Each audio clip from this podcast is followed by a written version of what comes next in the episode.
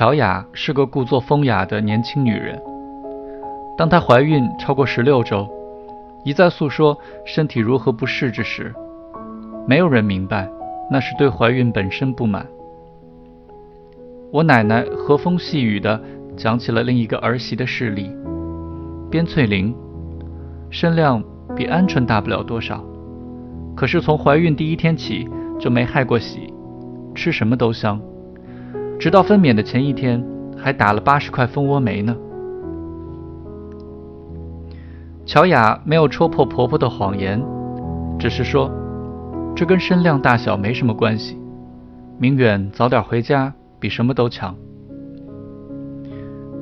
夏明远从此不再在街上闲逛，下了班就回家。可是乔雅又找茬发脾气，他明白了。乔雅其实讨厌看见他，要他早回家，只不过是因为他不舒服，也不想让他舒服罢了。乔雅自己反倒没能意识到这一点。时值理查德·尼克松和田中角荣访华那一年的早春，每当夜色早早降临原石城，他就坐在床边无声的哭泣。他几乎讨厌每一样食物，怎么总吃土豆？他抱怨说：“这倒怪不得夏明远，家里只有酸菜、萝卜，而小九路的菜市场上除了土豆，别无他物。”初夏时候，他在蔬菜合作社里托了关系，买来了甘蓝和菜花，结果费力不讨好，这两样蔬菜价钱之昂贵，简直让人震惊。可是乔雅并没有因此满意过，哪怕片刻。当他想吃鱼时，夏明远忍无可忍，只买了一点便宜的泥鳅，骗他说买不到鱼。这一次，乔雅反倒欣然接受了，因为他相信泥鳅含有更多的蛋白质。家人完全被他弄糊涂了，私下评论说没见过这么无理取闹的媳妇儿。这个说法倒是距真相不远。我奶奶终于皱着眉头说。也不能太娇气了。乔雅怔住了，又不是我要生的。听了这话，在她的子宫里，夏冲不满地翻了个身。上学时，乔雅把两句话铭记在心，一句是“莫等闲，白了少年头，空悲切”，另一句“一清华，二北大”，是关于大学排名的顺口溜。这两句话闪耀光泽，促使她刻苦攻读，不曾懈怠。像多数女孩一样，她只专不红，对政治缺乏兴趣，却因此颇讨那些老师们的欢心。她偷偷读过一些流行的苏联小说，也颇多浪漫的念头。可是做过的最离经叛道的事，也只不过是写纸条与男生探讨课业而已。除此之外。便是在读反杜林论时，对坏家伙杜林的想法颇感兴趣了。他最亲密的一个朋友于兰，在评剧团当演员，早早就结了婚。乔雅的母亲索玉琴阻止他们继续亲密来往。你一个姑娘，跟人家结婚的，勾打连环干什么？勾打连环就是勾搭的意思。乔雅阳奉阴违。继续偷偷跑到于兰家去。索玉琴的担心不无道理。于兰果然怀着新鲜的兴致大讲男女之间的秘密，乔雅却也极有兴趣。在不同的周末，这种闺中密谈持续了一年有余，却丝毫没有扰乱乔雅的步调。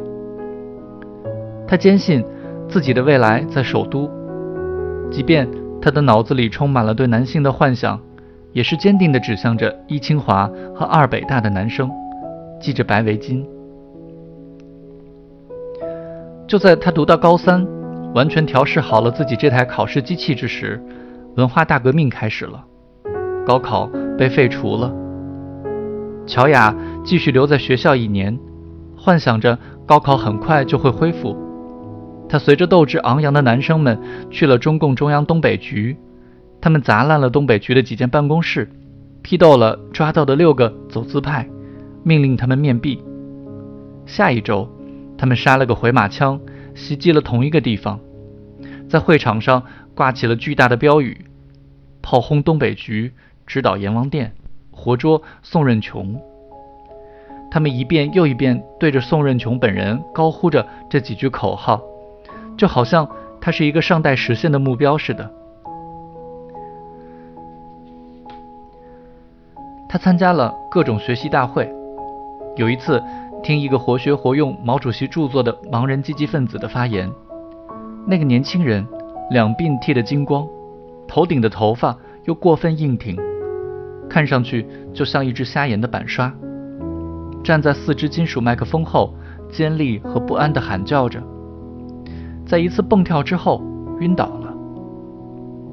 这情形让乔雅倒了胃口。大字报遮天蔽日，从墙角处一直贴到了炼钢厂的高炉顶端，城市完全被白纸包裹了。高音喇叭永远在喧嚷，有时候人们用木枪、皮带和自来水管打人。有时候用钢丝钳打，还有的时候用步枪打。他发现这一切不是浪漫，而是枯燥。这枯燥甚至淹没了惊恐。他变得焦躁起来。当于兰的性兴趣也转换为对国庆大辩论的狂热之后，十八岁的乔雅就更加孤独了。鸭绿江街上也有小型的批斗会，一个现行反革命分子。一个窃贼和一个破鞋，被戴上了纸糊的尖帽游街示众。再一年，附近工厂的工人们庆祝酒大召开，形成方列走过街道，每一个女工都捧着一个压力锅那么大的毛主席像。夏天，硅酸盐厂附属医院需要又红又专的学生去做预备医生，乔雅得到了机会。可是她不情愿就此上班，和他的同学们一起从窗口爬进火车去了北京。在享受了免费而又糟糕至极的食宿之后，他们在天安门广场上见到了毛主席。数万名学生在广场上等待的时间长达九个小时，无处大小便，女生们只好围成密不透风的环状人墙，依次入内纾困。当毛主席乘坐的敞篷吉普车迂缓地驶出金水桥，欢呼声响彻云霄，孩子们痛哭流涕。乔雅在北京停留了一个月，她登上了景山，跳过石棱和雨后短暂出现的山涧，俯瞰下去，看到北京城就像平铺的群山，层峦叠嶂的青灰中侵入了严厉的苏式建筑。乔雅怅然若失。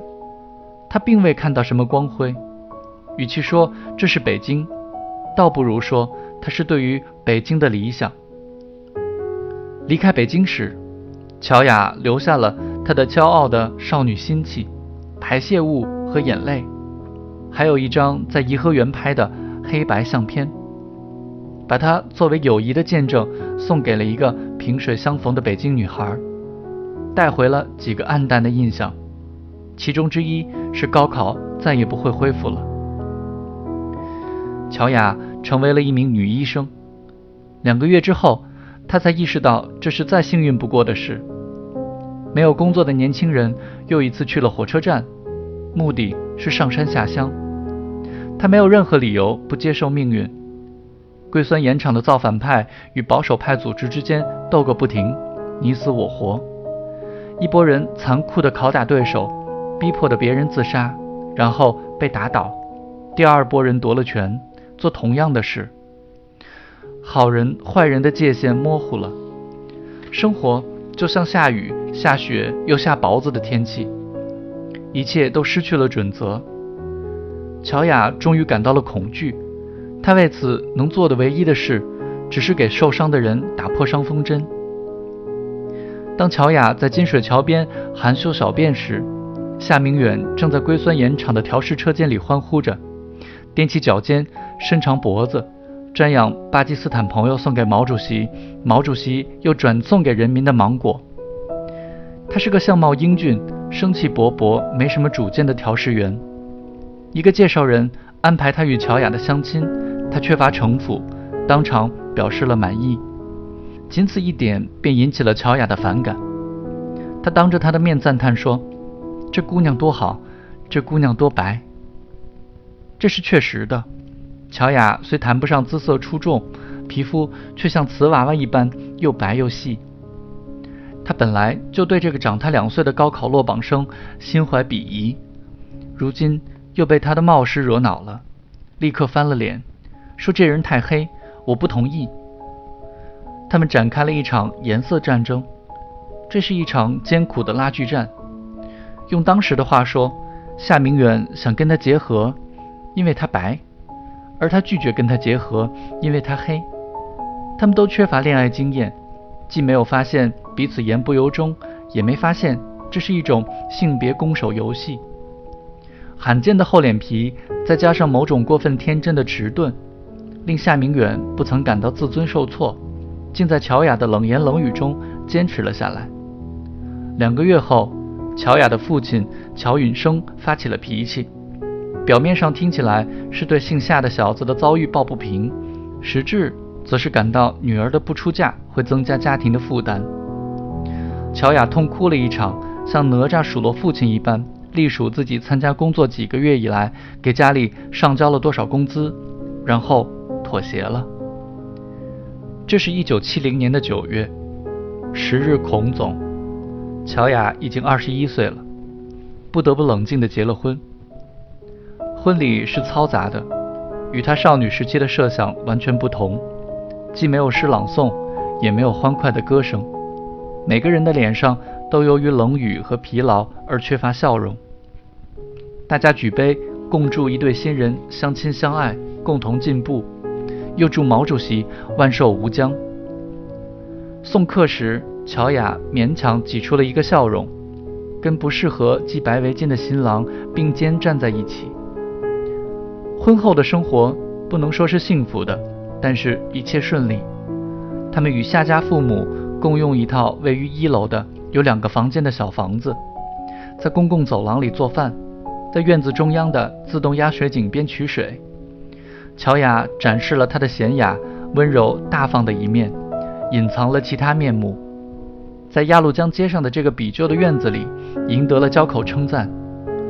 唯一的问题是，他时常露出心不在焉的神态。跟别的心腹不同，他甚至不是很喜欢回娘家，他喜欢去的是于兰家。只有对于兰，乔雅才能一诉衷曲。生活。怎么这么没意思啊！我不想在他们家待着。